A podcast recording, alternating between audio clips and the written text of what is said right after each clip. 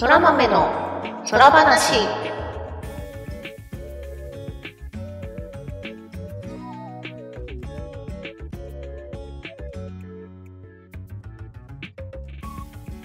空豆の空話第89回をお聞きの皆様、空日はターニャです。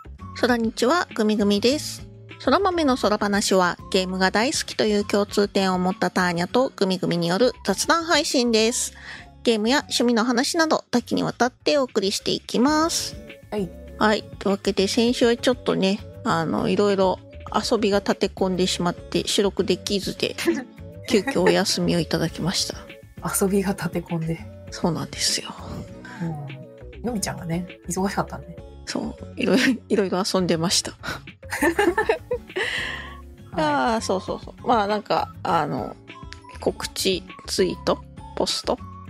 でも書いたけど、あの、狂気山脈の第2部をね、タニャンとか、お友達の皆さんとね、やって、うん。まあまあまあ。まあ、2回目だと、あれだね、あのーまあ、勝手がわかるから、うんうん。なんかゲームにちゃんと集中できるというか。ああ、よかった。やっぱ1回目はね、これはこう、どういうプレイをしたらいいものなのっていうのがやっぱりわかんなくてね。うんうんうん。うん。なんか、そっちに気がいってたのが、結構こう、謎解きとか、あの、演技するとかに、いろいろね、気が回せて楽しかったですね。ね、なんか今回は、あの、割と情報の秘匿とか、駆け引きみたいなのも、初回に全部開けすぎたの、絶対。まあ、みみんなんなくていいのそれ、みたいな。謎がね、謎を解明したい気持ちが、そうそう、先行して、とりあえずみんなに見せとこうってうん。なってたから。今回のはいい感じでしたね。はい。またね、次回、もう予定がね、立っているので、来月かな。そうね、忘れないうちにやりたいねっつってね。そうそうそう。はい。はい、次回ね、え日、マーダーミステリーの狂気山脈第3部で、一応最終回になっておるので、はい、はい、はい。楽しみです。はい、楽しみにしてください。と、まあ、いう感じで、もう9月ですか。うん。いやー、9月っていうわだからってわけじゃないけど、身の回りがね、身の回りっつっても私リモートワークだから、あの、マジでリアリアルで近くにはいないんだけど、はいはい。なんかコロナになったり、うん。感染症に、コロナ以外のなんかの感染症にかかったり、食中毒起こしたり、おー。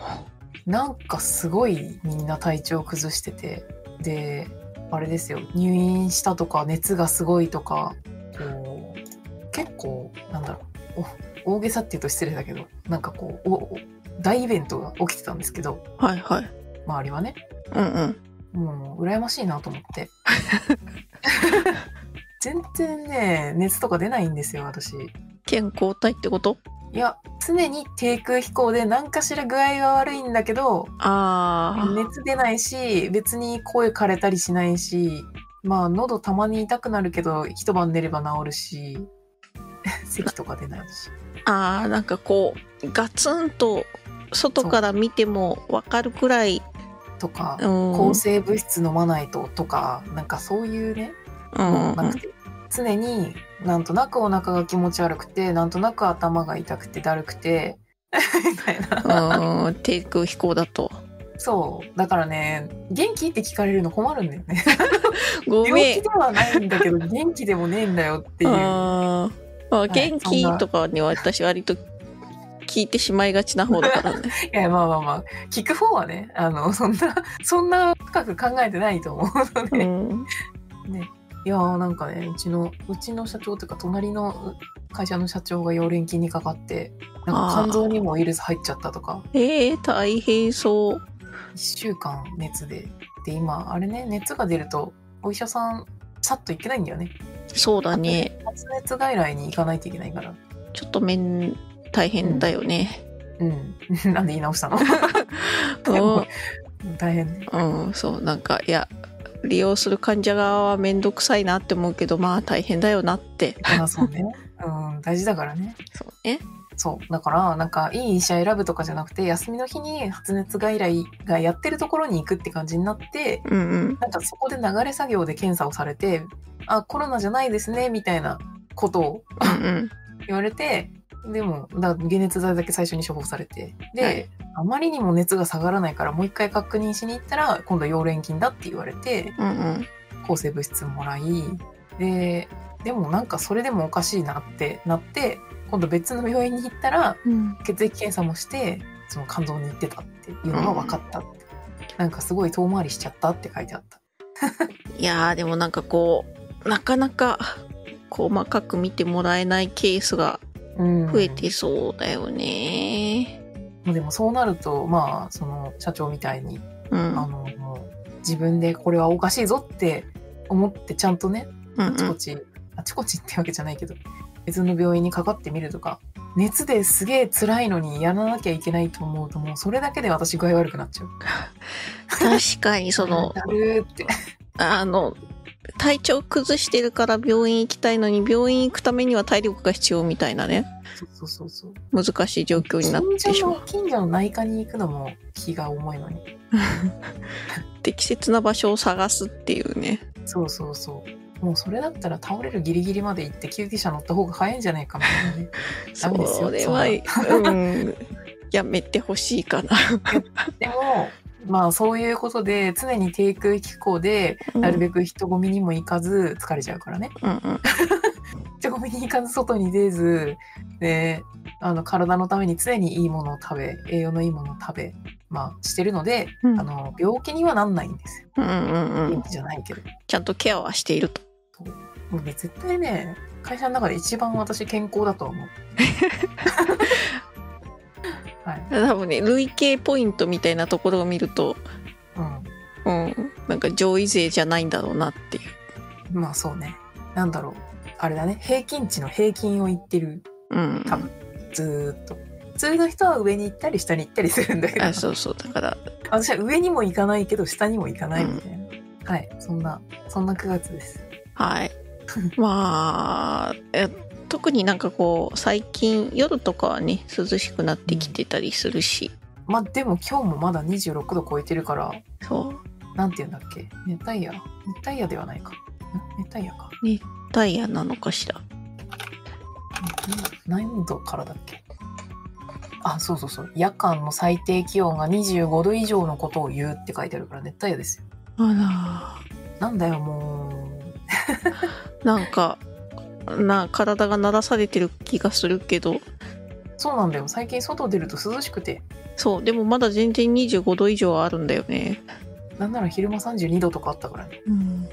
不しかねほんと。まあ、なのでなんかこう、体がね、勘違いして。しまいがちなので、まあ引き続き涼しいなって思ってもね、水分補給は大事ですよ。そうだね。あと、肩とか首とか、なんか関節とか手先、足先とか冷やさないようにして。確かに。はい。あと、左右飲みましょう、左右。ああ、あったかいそう。お湯。内臓を温めるのです。そうね、うっかりエアコンつけっぱとかだと、すごい体冷えててびっくりするときあるよね。会社の人がなんか夏バテでアイスしか食べれなくてとか言ってたから、うんあのアイスやめて左右飲みなさいって言ったら夏バテ治ったっつったからああ、内臓が冷やされて。そうそうそうそう私に必要だったのは左右だったんだって書いてて面白かった日報に よかった。はいなんでなんか調子悪いな冷たいものしか入んないなって人はあのぜひあったかいお茶とか左右とか飲むといいと思いますはい。左右飲みましょう。うん。はい。まあそんな感じでね、9月がやってきまして、はい月見の季節で、おお皆さん。そう、風流風流ですね。って言っても私が考えてたのは、ただバーガーの話なんですけど。花より団子。木よりバーガー。うん、月見と言ったら食べ物みたいなね。今もうねマクドナルド以外もやるようになったもんね。そうそう、いろんなところのね、月見バーガー出てて、まだ月見バーガー自体食べれてないんですけど、あらまはい。まあ一応、マックの新しい月見ですか、なんか、牛好き牛すき月見。あれはね、食べようかと思ってます。ほいあとなんか、ケンタッキーのも美味しいらしいね。ああそうケンタッキーもやってるの忘れててうんうん。最近ケンタッキー派なんだけどまあ、ケンタッキー派って売ってるものが良いからというよりはあのケンタッキーの方がですね店舗が遠いんですよ。ああちゃんと歩くっていうこと？そうそうそうそうそう。マックね近すぎるの。だからマックを食べる分のカロリーを消費できないから。なるほどね。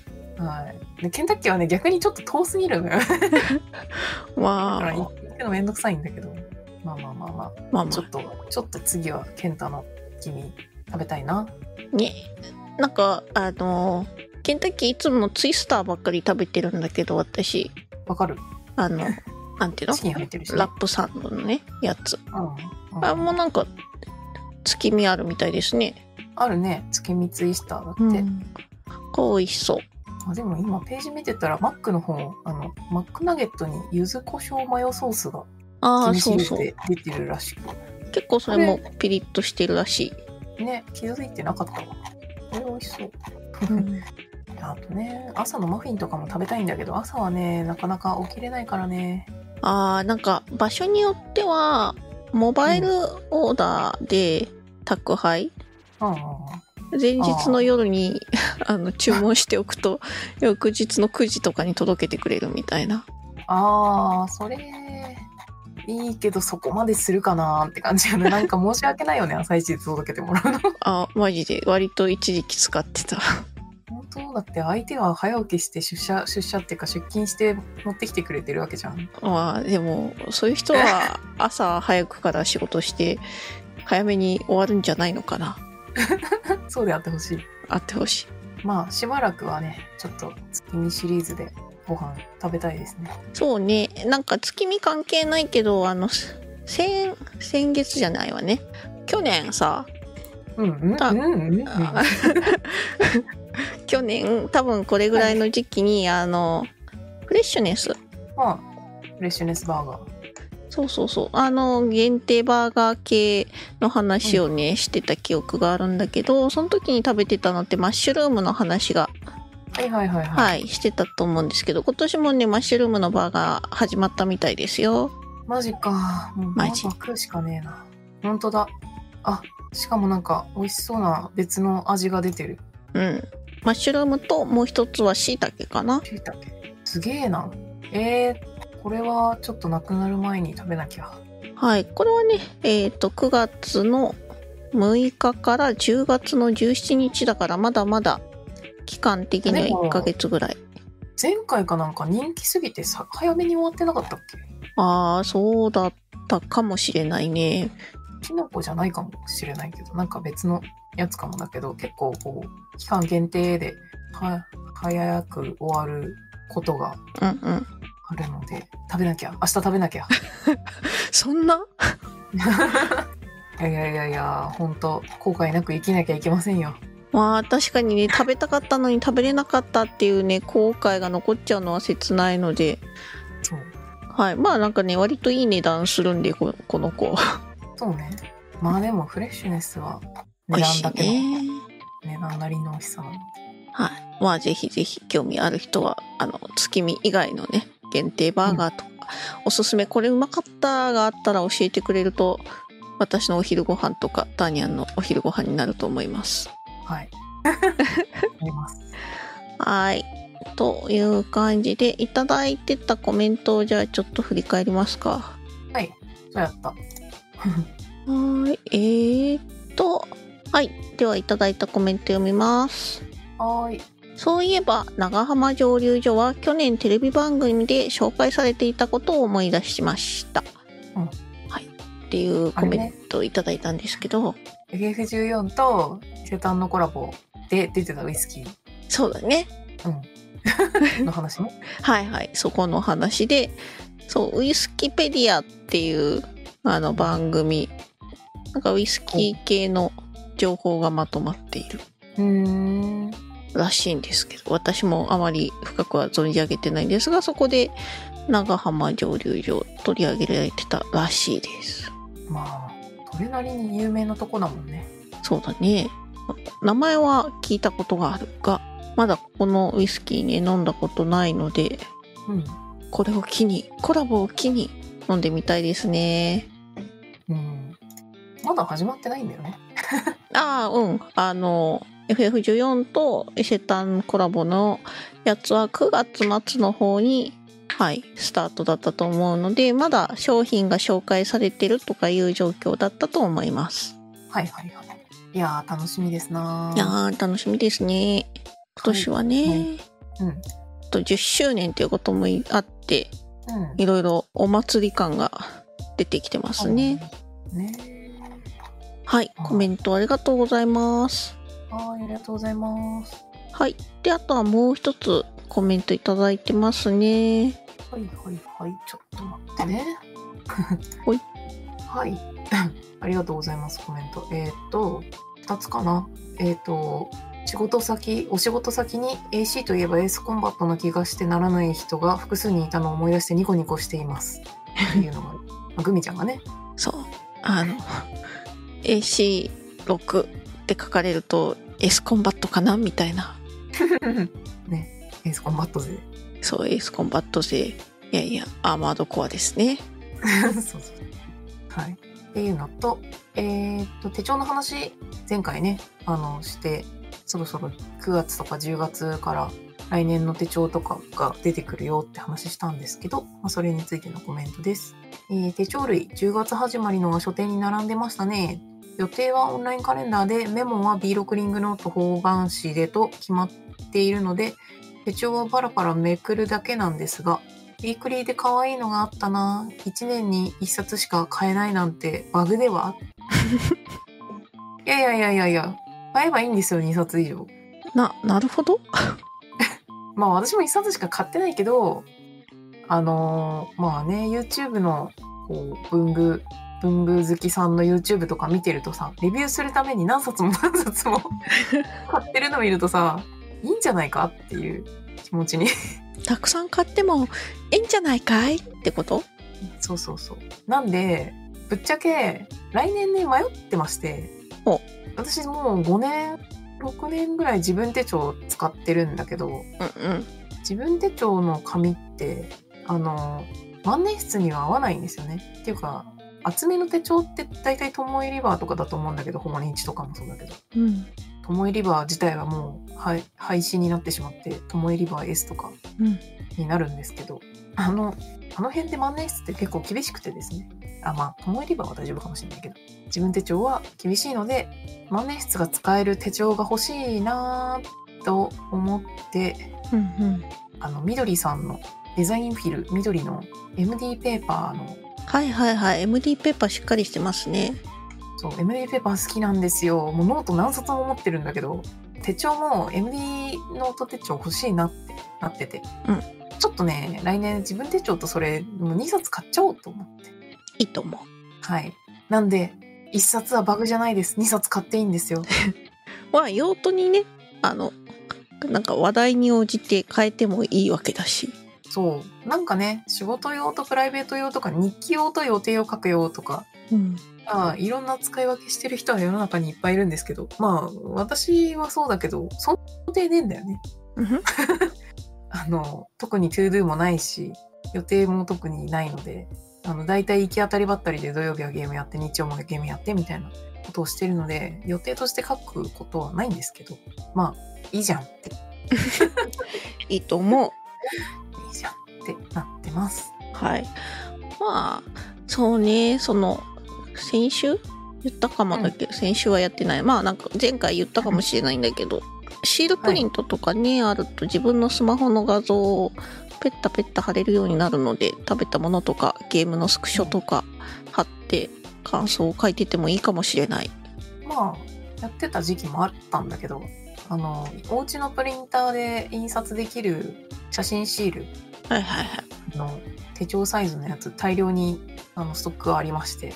ただね めんどくさいよ。そっか。本当にね、ああいうのは難しい。まあなんか、もうスマホから直接シール出てきてほしいよね。まあスマホからね、まあちょっとはわかる。ゲームボーイでできたんだからスマホでできるでしょだって。あっあたじゃん、ゲームボーイで。ピカチュウのなんか写真撮るやつ。レシートみたいのがさ、ベーって出てきて。あ、えあれ？知らないかも。まあ、あんまりゲームボーイ持ってなかったからわかんないけど。ああ、あったんですよ。えーなんかね、まあ、ゲームボーイ画質なんだけど、あ一応ちゃんとカセットの方にカメラと印刷機がついてて、あはいはいはい。本体にガシャって刺して、写真撮って、印刷ができた。レシートみたいな。もう関熱紙みたいなやつかな。ああ、なるほどね。そういう意味だと、あれかな、インスピックあたりが現代だとそれに一番近いといえば、近い。そうそうそうそう。まあそうね。チェキとかね。そうね。あの辺、あの、Bluetooth でつないで、うん。あのシールがニューって出てくるんで。うん。そうね。あっちの方がいいね。でかいプリンターよりは。でかいプリンター。普段 A4, A4 とか英語とかの紙入れてて、なんかその、はがきサイズ入れ替えるとか、そういう地味なめんどくささがですね、あって、うんなかなかやれないんですよね。なので、まあでも来年の手帳に向けてなんかハンコも大量に買ってしまったし、これはやるっきゃないって。そうですね。果たして全部押すことはあるのか まあまあまあ、って感じですけど、楽しい時期です。いいですね。こう、来年に向けた準備期間ですね。そう、スペック比較とかしてる時が一番楽しいんですよ。うんああ、家電とかもね、比較検討してるのが一番楽しいっていうのはちょっとある。そう、そうなんです。いはい。やー、本当に。はい。まあでもいい手帳にね、出会えるといいですよね。ね。そう。はい。というわけでコメントありがとうございます。はーい、ありがとうございます。はい。まあそんなところで、今週の我々。まあ2週間あったので、で、私その、すごいいろいろ遊んでました。遊び人かな？いやー、もうそういう感じじゃないんですけど、割と、あれですね、今週、今週 ?2 週間ぐらい？うん。あの、まず一つは、4年に1回、ドリカム、ドリームズカムトゥルはい。ライブをやりまして、ドリカムワンダーランドっていう、あの、ファン投票によって決まった人気曲ばっかりやるライブっていうのがあるのね。うんうんうん。で、今年はそのドリカムワンダーランドの年だったので、うんあの、いつもチケットを取ってくれるドリカムファンの先輩っていうのがいるんですけど、はい、その方にチケット取ってもらって一緒に行ってきやした。おー、いいね。あー楽しかった。で、しかもね、今回行ったのが東京ドームだったの。なので、まあ、まだね、行けるとは確定してないですけど、FF14 のファンフェスも東京ドームなんで、うんうんうん下調べ？下見？大御所、大御所のライブでなんてこと言うんですかまあそうあもうライブ自体はすごいねファン私も一応ねはファンの端くれみたいなものなんでめちゃくちゃ楽しかったんですよ。いやこの曲やってくれるんかいとかアンコール曲、うん救命病棟24時じゃんみたいな。シリーズ。で。そうシリーズ曲全部やってくれたりとかってすごい楽しかったしまあ美和ちゃんは浮くし踊るし。うんそう。あの何ですか？ワイヤーで吊るされて空を飛ぶ的なははははい。まあ、とても豪華なライブだったんだけど、うんまあ、それはもう本当楽しかったし、あと、多分ね、多分、うん、自信はあんまりなくなってきたけど、東京ドーム、そのとタイミングが初めてだったのかな？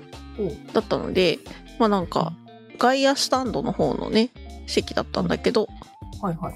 あ、こんな感じなんだ、見えるのとか、あとライブなんで、その下の芝生のところにはもう全面シートが敷かれてスステージ組まれてたんだけど、うん。あファンフェスだとこの辺どうなるんだろうみたいな。うんうんうんうん。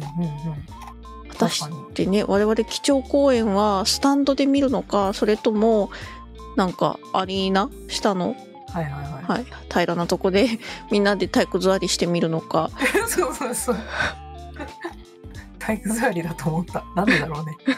でも前、昔のね、ファンフェスとか体育座りして見てたもんね。立ってなかった？最初の時は。合ってたかな立ってた気がする。腰痛いとか言いながら見てた気がする。まあなんか、あの、始まるまで待つ時間では座ってたとか、そんな感じかな。まあなんか、そういう感じだったからね。コロナ前だったから、あの、みんなぎゅうぎゅうに立って前に詰めてた気がする。うん。そうなんですよ。はい。まあそんな感じでね、もう、どんな感じかなってうん。言って、う んまあすごいね、楽しかったです。いやー、すごいね。てか、まだそんな現役で歌ってるのかっこいいな、ドリカム。ほんとね、今年？来年 ?40 周年だとかなんとか？あ違うか。あ、40周年はちょっと嘘だけど、次のワンダーランドが10回目だって言ってて、なるほど。4年に1回が10回目って、え、えってなるじゃん。はい。まあでも、そっか。いやー、メンバーね、の年齢、はい。まあ、もうね、みんな近い60前後ですよ。私、1988年にはい結成してるから、まあ、すだいぶだね。そうだよね。そうだよねっていうか、まあ私、生まれた翌年ですけど、ひえ。それ、それ翌年ですけど。なるほど。なんで、大体私と同い年って感じです。ああ。別のダメージ受けるのやめてもらっていいですか？うーん、そうそう、そんなことないし。あーでも、本当だ、なんか、1989年がデビューうん。らしいから、平成元年、あ89年がね。あ、はいはいはい。はあ、はあですな。なるほどね。お年めしてもなんかお元気そうで素敵だよね。そうね、もう、ファンとしてはいつまでも元気にうん。やっててほしいですわ。そうだね。はい。まあ、そんな楽しいライブがあってやったのと、まあ、冒頭でも言ったように、狂気山脈楽しんで GM やったのと、うん。あとなんかね、ツイッターで山本さほさんとかが作家仲間とジャレ本っていうので遊んだっていうツイートを見まして、ジャレ本？そう。うんまあ、連作ショートショートを書くための本みたいな。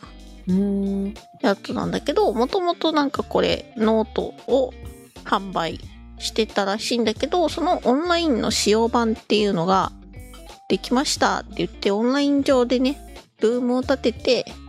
お友達と題名を決めて、うん。で、その題名に沿った感じで、自分の一個前の人の書いた文章は読めるけど、うん。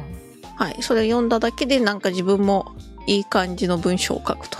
はいはいはいはいはしい。全容はわからんってことね。そうそうそう全容わかんないからまあなんかいい感じに話をつなげてこうって言って、まあ、怪文書が出来上がるっていうのを楽しむ はいはいはいはい。なんかあれだね、ガーティックフォンのアニメーション作るやつみたいな。ああそうだねガーティフォック本のアニメーションその一枚一枚のね、前の人が書いたコマしか見えなくて、で、次の日、次のっていうか自分は新しい動きのコマを書いて、次の人に渡すってやっていくんだけど。まあね、大変なことになりましたけど、前やったら。そうでもまさにそんな感じのやつで、うん結文章でやる。そう文章であるなんかなんだったかな自分がその3人で遊んだ時は「跳ねる豆腐」っていうタイトルではい。なんか さ書き出しはあのただの人間がその跳ねる豆腐とか跳ねる跳ねるじゃないななんかビタンビタンってやってるはんぺんを見てたのにうん。急になんか自分が豆腐になる展開になってて あの1個前しか分かんないからね。はいはいはい。まあなんかいい感じに狂ってる。話がねできてね私はこういうのね大好きなんですよ。はいはいはい。割となんかこういろんな方向性を試したいみたいな。でも結局自分で文章書いてると大体いつもこういう書き方よくするよなみたいな自分の癖とかが分かってちょっと面白いみたいな。作家さんみたい。あ体言止め使いすぎだなとか恥ずかしいやつじゃん、ちょっと。気づくと。気づくと恥ずかしいやつ。そうちょっと照れってなるけど。まあまあそんな感じのねやつがやれるので、うんもしねご興味ある方ジャレボンとかジャレボンオンラインとかで調べてもらうとうんうんあるのでぜひぜひうんアワードとかやってるんだね。あそうなんだみたいですよ。できた、できたやつを、なんか、評価というか、評価って言うとおかしいけど、あみん,、感想をうんうん、みんなで見てワイワイみたいなね。そうそうそう、 note、 note って、あの、ノート .com ではいはい。まとまってる記事が上がってますね。おおいいですね。あの辺はね、なんか声に出して読むとね、もうほんとしょうもなさすぎて楽しいと思います。書けたものを はいはいはい。仲間内でね。はい。っていうので遊んでて楽しかったっていうのと、うん。あとあれですね、東京タワー行ってきました。あら、というのも、東京タワーの下、ふもとのところに、まあ、商業施設があって、そこで FF14 コラボのイベントがあると。うんうんうん。ということで行ってきたんだけどそこの施設初めて行ったんですよレッド東京タワーっていうアトラクション、まあ、VR 系に強いうん遊園地ってほどでもないけどなんだろうないろんな VR で遊べる場所うん。のかわかんないよね、ああいうの。難しいエンタメ施設ですエね。ンタメそうそうエンタメ施設でそこの一角でまあ14のイベントでなんかいろいろあの模型が飾ってあったりとか謎解きをやったりとかグッズ販売とかがあったりしてもちろんそれもねすごい楽しかったです。はい。特にねリムサロミンさんのエーテライト付近のを再現したあの模型の出来がめちゃくちゃ良くて。うん。結構ねツイッターとかで検索すると出てくるんですけどはい、ね。いろんな冒険者がねそこで思い思いの行動をしてるっていうのを見るのが楽しかったですね。東武ワールドスクエアに置いてほしい。ああでもそういう感じだよね東武ワールドスクエアにありそう。そうそうそう。急にね、各国のあれに混じって、エオルゼアって置いててほしい。確かにだったらもうちょっとでかい規模で作れそうだね そうそうそう。絶対楽しいと思でも、ああいうの好きな人は絶対楽しいよね。ううーんそうなんかこうストーリーが見えてくる感じもあるしねそう。なんかね、人々の動きがね、そうそうわかるーってなるよね。と そうねまあその辺がコラボで楽しかったのもあるしあとはその常設されてるうん。あの遊びで e モータースポーツってことでえっ、とグランツーリスモかグランツーリスモのゲームを、あのハンドルコントローラーとフットペダルで遊べるみたいな空間がありまして、はいはい、はい行っ。たのがもうね平日だからすごい空いててサクッと遊べちゃったんですけどいいね。あなんかね今までそのグランツーリスモにそんなにお金かけるみたいな はいはいはい。感じだったんですよ私はそんなに。そうそこまであのモータースポーツゲーやんないからうん。えハンドルコントローラーもフットペダルもなんか専用の椅子とか、もうめっちゃ高いやんって思ってたけど、一回遊んでみると、コントローラーでやるのとは全くの別ゲーみたいな、まあそうでしょうね。うん、なんかねあのハンドルが硬いんですよ。どういうこと？お重いって言ったらいいの？あとなんかあ感触がこうフィードバックがあるみたいなあ。あれ、グミちゃんリアル車運転する人だっけ？あできないです免許持ってないですはいはいはい。そういう意味の硬いではなく、もうなんかハンドルってものは硬いなーって感じ？ああいや重いな。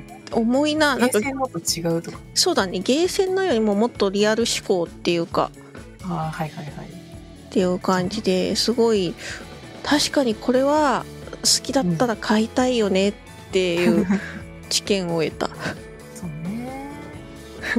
でもあのゲーム自体はすごい下手すぎてっていうかもうずっと アクセル踏みっぱなしみたいなやつだったんで えだいたいカーブでねうん。ウェーイってぶつかっては自動で置き直しが発生しみたいなわかる。感じだったのでまあいまいちでしたけどいや面白かったです子供の頃ゲーセンでその状態だったからさ、うん免許取るときめちゃくちゃ怖かったんだよね。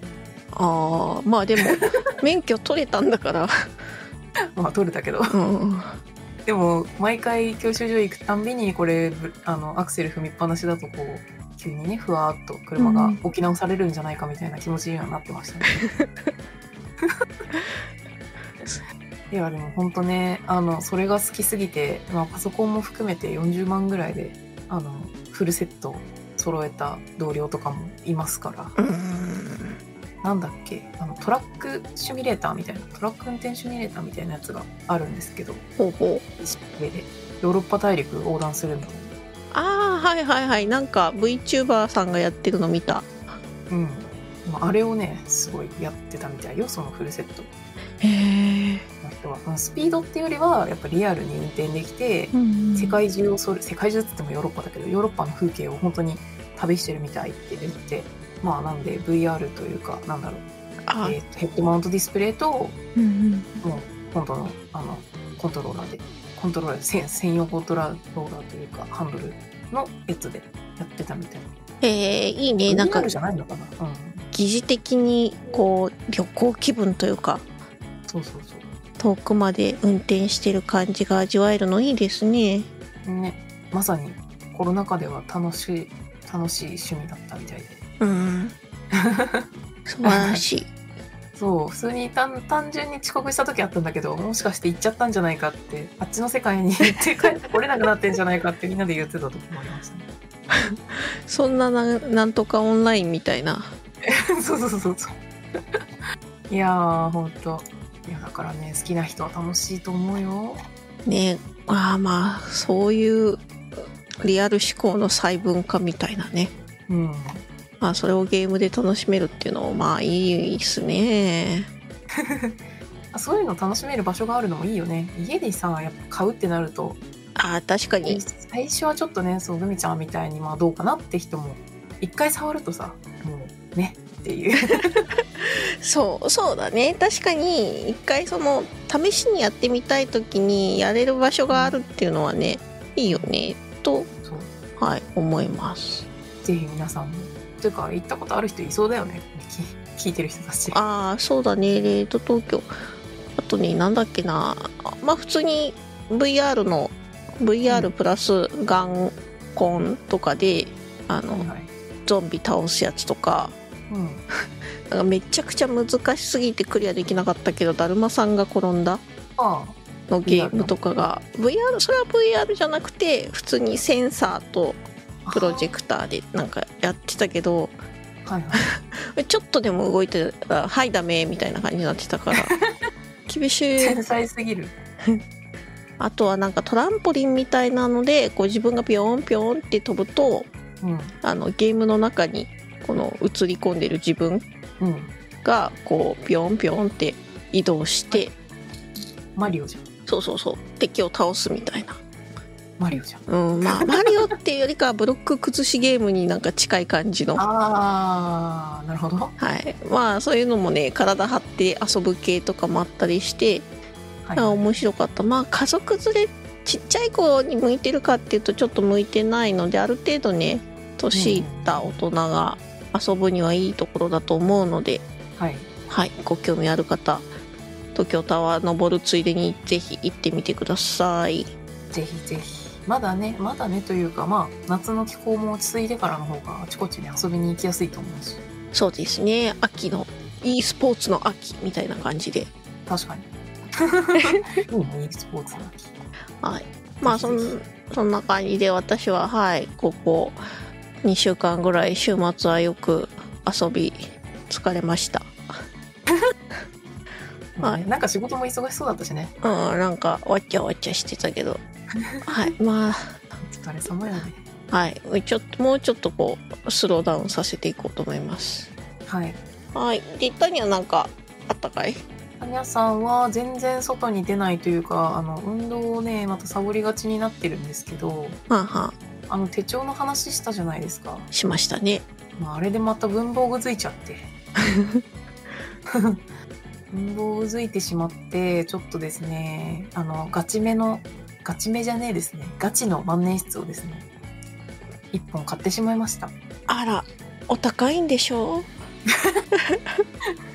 お高いんでしょっていうか、まあ、あれですね。買ったやつはプラチナ万年筆のセンチュリー3776っていう、あの、普通に、普通の近辺の、あの、通の普通のです おーそれなんか いやなんか高いやつってどこまでも高いからさもう30万とかあまあ。80万とか120万とかあるわけですよ、まあそねそうね。それはなんかこうケケースっていうかな側の素材とかね。そう。まあ穏便なとこでも十何万とかってやつがあるんだけどそうじゃなくて、まあ、万年筆といえば3万とかするでしょ？とかね。1万2万3万ぐらいだよねっていう価格帯の万年筆ではあるんですけど。はいはい。はい。あのーそれのなんか普通に普段売ってるやつなんていつでも買えるわけじゃないですか。そうですね。まああの工場ガチャみたいな感じですよね。ガチャじゃないが。まあなんか色が赤と緑と黒と透明ぐらいが選べるみたいなね。常に出てるシリーズ。うん。あそう。そういういつもある見た目のやつじゃあ面白くないなーと思ってせっかく買うからうん。あの限定品をね買ったんですよなるほど。でプラチナ3センチュリーシリーズであの富士山をこうなんだモチーフにした、えー、とシリーズを出しててうんえっ、とね2017年から2021年まで出てた前のシリーズが富士春景シリーズっていうやつが出ていてあの剣管って剣の先っちょのところに富士山のなんかちょっと形が入ってたりとかあの季節に合わせていろんな色とこう彫り物のしてある素敵な万年筆を出してたんですね。うんそれの2023年今年からあの富士雲景っていう雲の情景のシリーズが始まりまして。新シリーズ始まっちゃいましたか？そう。新シリーズの第1作目「鱗雲」っていうのを買ってみちゃいました。見ちゃいました。はい、いいじゃないですか。写真見ましたけどね。うん、素敵な色合いじゃないですかそうキャップの色もまあ良くてなんかブルーブラックうんうん。みたいな、うん、ちょっとグリーンがかったブルーブラックみたいな。キャップに透明の軸ででその透明な軸のところに鱗雲に見える鱗の彫りが入ってるうんっていう万年筆なんですけど。あと前のシリーズと違うのはインクがセットになってることかな。ああ前回まではなかったんだなかったと思う。わかんない。第1作目だけあついてたとかあったかもしれないけど、うん。私はそこまでは知らず、まあ、今回のはあの富士山をモチーフにした赤富士っていうインクがセットになってます。うん。シリアルナンバー入り3000分の何本っていう、あら。はい、やつを買ってしまいました。ってね、まあ、買う前はうん鱗模様とか飽きちゃうかなってやっぱ万年筆長く使うのは飽きないのが一番いいじゃないですか。まあそうですね。ベーシックなやつ多いですからね。使うつもりで買ってるからね。うん そう。なんだけど、まあ、手に取ってみたらこれがまた良くて。うん。いやー買ってよかった。のであの冒頭に手帳のところでも言った通り言ったっけ？やべえ打ち合わせで言ったのか本編で言ったのか忘れたけど あのママネースで書ける手帳をね、はい。言ってます言った、うん。マネースで書ける手帳を買いたいって言ったのはまあこれのせいなんですよ。なるほどね。マネ使っちゃったんで。じゃあ使える手帳にしないとね。そう。っていう感じですね。いやーでも、まあそのうん。流れであのいい紙を買ってみたりうん、うん。うんちょっと書き心地の違う何種類かのノートを買ってみたり。いいね。でまたついでにハンコ増やしてみたりとか。どんどんそう文房具がめっちゃくちゃ増えててですね。広がってくね夢が。うん万年筆もいいの買ったからさこれ傷とかつけたくないなと思って革のケース買っちゃったりとか。どんどん豪華になっていくな。いやでもいいと思う。テンション上がるよね。ちょっと上がりすぎてるかな。まあでもこれだいぶあのくみちゃんの手帳の話から 連続して引きずられてここまで来ましたって感じおおおお大体グミちゃんのせい えー、でもほら9月ってやっぱそういう月じゃん。あでもほんとそう。去年もねこの時期はやっぱ文房具めいててやばかったんですよね。うん。しょうがない。季節なんです文房具の秋残暑。ね。はい。あいいと思います。はい。ちゃんとねあの値段分ちゃんと使いたいなと思ってるんですけど。大事大事。まあね。いやあの大切に使えば万年筆なんて何年も何年も使えるものだし。そうだし、まあ、今プラチナマン欲しいなって思った理由がそれであのインク持ちがねすごくいい気候がプラチナ万年筆ってついてて、うんうん。あの、スリップシール機構って言うんですけど、まあこれがついてると、インクがね、長いこと乾かずに、あの、書き出せるっていう、素敵な、素敵な仕組みがついてるので、あの、プラチナのすごい安価な安い万年筆にもついてるし、このセンチュリーシリーズにもついてるっていう感じなので、あの、それに惚れ込んでね、ちょっと、ちゃんとしたスリップシール付きの万年筆欲しいっていうんで、今回買ってみましたって感じです。いやー、素敵ですないや、しかもちゃんとペン先金だからね。らかい。安いやつはそう、鉄ペンなんだけど、まあ、鉄ペンはね、サリサリした書き心地が良いっていう面もあるけど。いい、うん、なんだろう、違う良さがあるんだけど、ある。やっぱね、金ペンはね、スルスル書ける。気持ちいいいらずというので、まあしばらくは節約と言いたいところなんですが、また FF14 のね、追加グッズが来たりするので、まあ、それはそうです。来ます。全然節約できない。あの、注文完了メールが吐けないんですよ、メールの受信ボックスが。ああ、あの、ね、予約してるからね。そう。届いたらアーカイブするんだけど、まだ届かないからね、たくさんメールが残ってて、やばい。それ見るたんびにやべえなって思ってる。はい。まあ、しょうがないね、そこは。なんで、いやね、外に遊びに行った方が時間的にはこう、たくさん消費できるから、やっぱりね、コスパいいと思うんですよね。ああ、なるほど。家にいると家にいる時間ずっとクリックしちゃうからさ、なるほど。外に買いに行った方がいいよね。気はしますね。まあ、外に買いに行くといろいろね、あの、目に入って欲しいものが逆に増えるっていうのもあるかもしれないけどね。ほら、その場で試せるからなんか、あんまり無駄にならないとかもあるじゃん。ああ、まあ、確かに。思ったより良かったとか多いかもしれないけど。そうね。買って、なんか、通販というか、限定品とか買うと、どうしても欲しいからサイズちょっで上だけど買っちゃえとか。で、ね、無駄遣いするんですよ。またこれが。はい。はい。なんでね、ちょっとこの秋は手帳を探しに、あの、実店舗の本屋さん行きたいなとは思ってますけど。いいですね。うん。なんで、手帳だけはまだ、あの、通販で買わないようにしています。最後の両親みたいな、そんな。まあまあ、1年使うもんだからね、さすがに見て買おうかなっていう感じ。確かに。大事だね。はい。はい。というわけで、そんな文房具の秋が徐々に徐々に深まっていく感じですね。まあ、これ以上増やさんつもりだけどね。うん。いや、まあ、これ、これ、この後はもう、あれじゃない？書いていったりとか、ノートを作っていったりとか。今、水彩がやりたくなっててね。ほう。あの、固形絵の具欲しいのよね。ああ、あれ？パレットにくっついてるやつ。うんうんうと、筆といい紙が欲しい？ん。なるほど。ちょっとね、先週からがっつり調べ始めてて、でも万年筆買ったからって言って今我慢してるんですよ。買うのなんかあったら買っちゃうなっていう感じ。水彩画か、色鉛筆、水彩色鉛筆じゃなくて、うんもう、水で溶いてって感じ？そう、それがやりたい。なんかかっこいいじゃん、外で水彩画とか描いてたら。ああ、はいはいはい。革、あの、ラテ。革、革っぺりでね。まあ、あと面白いのが、あの、手帳に貼れるサイズの小さい画用紙とか売ってるところがあって、うんうんうん。3センチ、4センチとか、あの、証明書のサイズみたいな。はいはいはい。証明書用の写真か。ちっちゃいね。ちっちゃい。あそこに、ミリペンで下絵を描いて、水彩で、あの、色を塗って手帳に貼るとか。やってみたい。いいね。なんていうか芸術の秋って感じ。だからね、秋の間に買っちゃうとまずい。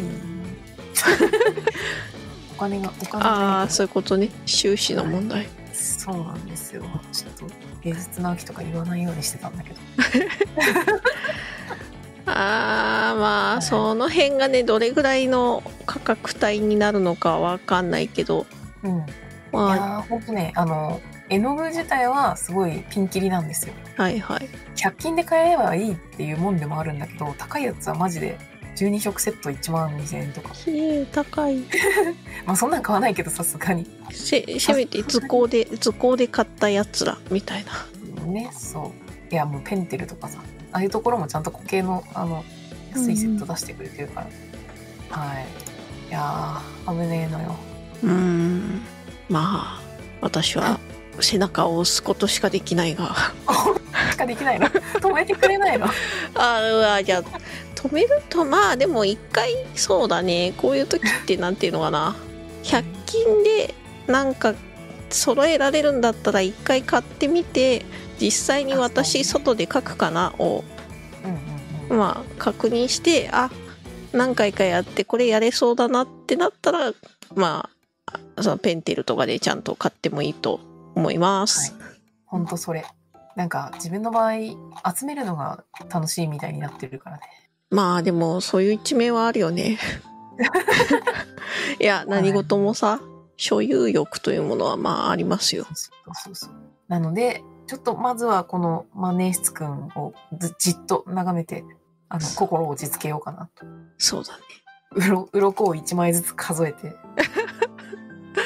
そういうお心の落ち着け方。歩数を数えるみたいな感じで。うんうん。まあ私なんか万年筆であれ線が描いても楽しそうですけどね。そうね。あと万年筆インクに水つけるとあの綺麗ににじむのでうん。そういうイラストもねあの勉強はしたことあるんですけどうん。書き方本書き方の本とかもねあの買ったり読んだりしたんですけどなかなかやらないのでうん。ちょっとそこからまずやろうかなという気にはなっている。はい。いやぜひぜひ。新しいもの買わないでね。うんうんうん。今手元にあるものでねはい。まあでも紙は買っちゃったんだけどね。まあ紙はいいんじゃない？さすがに。そこは。はい。にじまないにじまないとか裏抜けしないまあ演出イラストも描ける紙とかね買っちゃいましたけど、うんうん。あえー、なるほどね。あいやいやなんかその こ固形絵の具？はい。ハーフパンってやつですね。とか見てたら1000円ぐらいで買えるんだって。あそうそうそうそう。1000円ぐらいで買えるのもあるしでもねなんか見た目めっちゃかっこいいのとか売ってるのよ。あの持ち歩けるようにさ。あめっちゃコンパクトに折りたためるんだけどパレットと水入れがついてるとか。ーあはいはい。そういうの見るとさ 普通にそのものが欲しくなっちゃうの。あギミックがかっこいいみたいなね。そうそうそうそうもう見た目かっこよくしないでほしいわ。うーんまあ持ち運び以上仕方ないんだと思いますが そういう感じでもう昔から好きだからねそういうの。うん。いやぜひじゃあ秋のなんかいい感じのうん。風景を切り取ってきてよ。そうね。なんかなんか描かないと。そう川万年筆もそうイラストももう iPad ですらそうなんだけどなんか描けよっていうね。買ったんだから。自分を鼓舞して。はい。本当にそれ はいまあね。あればいつでもやれるから。そう。なんでねやっていきたいと思います。はい。画伯の活躍に期待。ターニャ画伯。そうね。うん。芸術の秋でいきます。はい。期待してます。私は運動の秋で頑張りたいです。おいいね。かっこ希望。あれはマラソン出るんじゃないの？出ますよ。最近ちょっと走ってないですけど。あ。はい頑張ります来来週から頑張る。あ 今ちょっと忙しいからね。ちょっとねちょっとね。でへっぺろ。大丈夫かな？あまあでもやんなきゃいけない時はやるから。偉い。はい。やっていきましょう。はい。やっていきましょう。じゃあまあ今週はこれぐらいにしときますか。はーい。ではそれではまた次回。ターニャと。グミグミでした。まあ。まただねー